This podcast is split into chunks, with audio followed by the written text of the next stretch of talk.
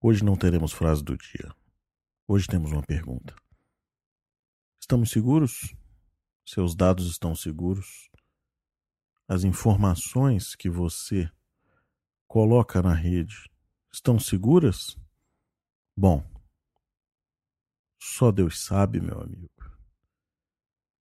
É... Começamos hoje com essa questão que eu acho que a internet das coisas veio para ficar. Esse é o meu pensamento, sempre falei isso. Mas eu, eu tenho visto isso nos últimos, nos últimos meses, né? Os últimos meses vieram para muitas novidades, muita coisa sendo lançada, muita, muita coisa acontecendo, muita, muita fala na imprensa, muita fala nos sites. Todo mundo fala de dispositivo, de lançamento, de, de coisa que está acontecendo, é, tudo que é feira, mundo afora, falando de lançamentos tecnológicos, de internet das coisas, como isso melhora a sua vida. Mas eu acho que cabe uma pergunta. E os dados que isso gera? E a informação que é coletada? Estamos seguros? E para isso, eu acho que cabe um pensamento, né? Cabe a gente começar a monitorar principalmente o tipo de informação que a gente está liberando na rede. Ou seja, eu acho que privacidade é uma, é uma coisa que não existe mais. É uma palavra que já, já, é, já é passado, né? Não existe privacidade. Você, você, seus dados já são públicos, não, não adianta mais. Mas algumas coisas eu acho que, que cabe pensamento, né? A começar com dados, com dados seus de, por exemplo, uso de, de pulseiras, uso de é, devices de, de fitness, devices de saúde. É, tudo isso está gerando informação. Toda essa informação acerca de você está em algum lugar, em alguma nuvem, né? E o Big Data, que é tão falado, que é tão é, é discutido, né? Você vê hoje muita, muita gente falando de machine learning, usando dados de Big Data para fazer predição de vendas. Então já tem rede de varejo acertando em, em quase 60% qual é o próximo produto que o comprador vai levar, né? Depois de ter feito a compra. Então, assim, tudo isso vem de onde? vem da informação que está sendo gerada. Né? Então acho que cabe essa discussão, acho que é momento para se começar a pensar nisso. Né? Desenvolvedor de software passou a vida aí pensando em como não abrir, não abrir, não abrir portas, não abrir brechas de segurança, né? Desenvolvedor de hardware pensa nisso o tempo todo também. E, e, e IoT? Né? E esse movimento, esse movimento maker que vem aí, e, e essa confluência aí de, de gente gerando hardware, às vezes prototipando e colocando o produto no mercado com placa de desenvolvimento e tudo mais, não é um movimento ruim, é um movimento sensacional. É um movimento que vem para comprovar que a tecnologia está aí ao alcance de todos e que todo mundo consegue fazer tecnologia. Isso é muito bom. Mas eu acho que cabe essa reflexão é momento de, de, de pensarmos, e aí quem está à frente de, de empresas, de, de, de equipes, de times de desenvolvimento, times de, de geração de produto, né?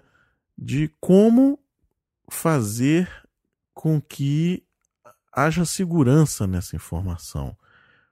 Será que essa informação que a gente fornece no dia a dia ela realmente é só para nosso uso?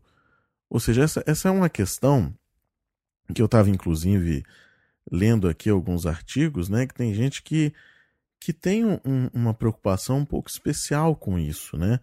Que é o, o, o quanto você está garantido por aqueles planos de, de privacidade, aqueles contratos de privacidade que a gente assina virtualmente, né? Mas que às vezes a gente sabe que não não é bem real. Né?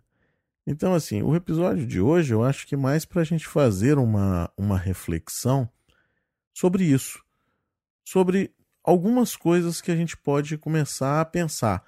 Pensar em, em sair da rede, em não usar mais dispositivos e tal, não, acho que não é o, o, o foco, né? Não, não é possível mais, você não vive mais sem isso. Essa é, essa é a grande verdade, né? Hoje você é, é praticamente escravo da tecnologia. Né? Então não tem mais como você sair disso. Mas eu acho que algumas ações simples e que a gente tem que tomar um certo cuidado podem ser feitas. Por exemplo, você você utiliza às vezes uma conta de Facebook ou uma conta de Google e você sai sai logando em tudo que é lugar, você sai colocando é, é, essa conta, vinculando essa conta a uma série de serviços muitas das vezes serviços até desconhecidos, né? Então, começar a pensar nisso, começar a pensar em usar senhas mais seguras, começar a pensar em, em salvar suas informações de forma mais segura. Aonde salvar suas informações, aonde colocar suas informações, ter esse pensamento crítico. Esse pensamento crítico eu acho que é necessário. E a gente está vivendo uma era onde a informação vale muito dinheiro, né? E, e assim, às vezes a gente abre as portas da, da, da nossa informação, dos nossos dados, de forma muito fácil. Né? Eu me conecto a uma série de lugares e digo: não, você pode ver tudo meu, você pode ver álbum de fotos minha, você pode ver minha, minha timeline, você pode usar a minha conta do, do Facebook para ver quem são meus amigos e tudo mais. E, e muitas das vezes a gente não sabe nem, nem para qual é a finalidade. Você simplesmente se cadastra, dá um next, next, finish, né? E está cadastrado. Bom, isso é uma coisa para a gente começar a pensar e começar a ter um pouco mais de senso crítico. É aonde eu estou colocando, aonde eu estou vinculando as minhas contas, principalmente contas de rede social, né? O Big Data que tanto se fala, que tanto, tanto a gente ouve, né? ele é feito de coleta de informações que são oriundas de, de pessoas, ou seja, pessoas, sensores e tudo isso está conectado e vai acabar chegando em você, né?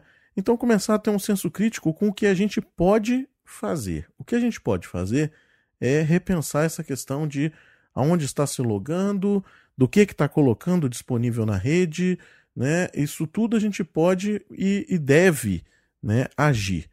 Agora, no resto não tem jeito, né? É aceitar a realidade. A realidade é essa, né? O, a informação está aí, está disponível e a gente não tem como fugir dela, tá? Para quem quer se preocupar um pouco mais e, e trabalhar um pouco a, a, a sua informação dentro do seu computador, antigamente a gente tinha o TrueCrypt, né? E o TrueCrypt ano passado se foi, né? Situação estranha, muita gente aí da comunidade falando que esquisito, né? De um dia para o outro, a equipe se desfaz, o pessoal desiste e o negócio agora tem uma falha de segurança e tudo mais e parará. Bom, surge aí um, um time que colocou o TrueCrypt de novo na rede, né? com outro nome, agora ele chama-se VeraCrypt, tá? Quem tiver curiosidade aí, você que está me ouvindo, dê uma pesquisada no Google, você vai chegar no site do Codeplex e pode fazer o, o download dele tranquilamente. Ele está sendo mantido pela Idrix, tá?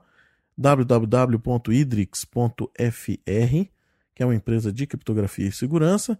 Ele é gratuito e você consegue utilizá-lo.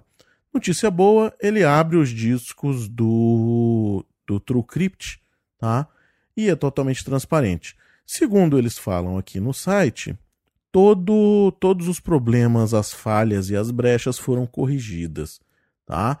Então, pode usar com tranquilidade. Eu já li algumas fontes aqui dizendo que ele realmente é o, é o sucessor do TrueCrypt. Então, fica a dica aí para você, VeraCrypt, tá?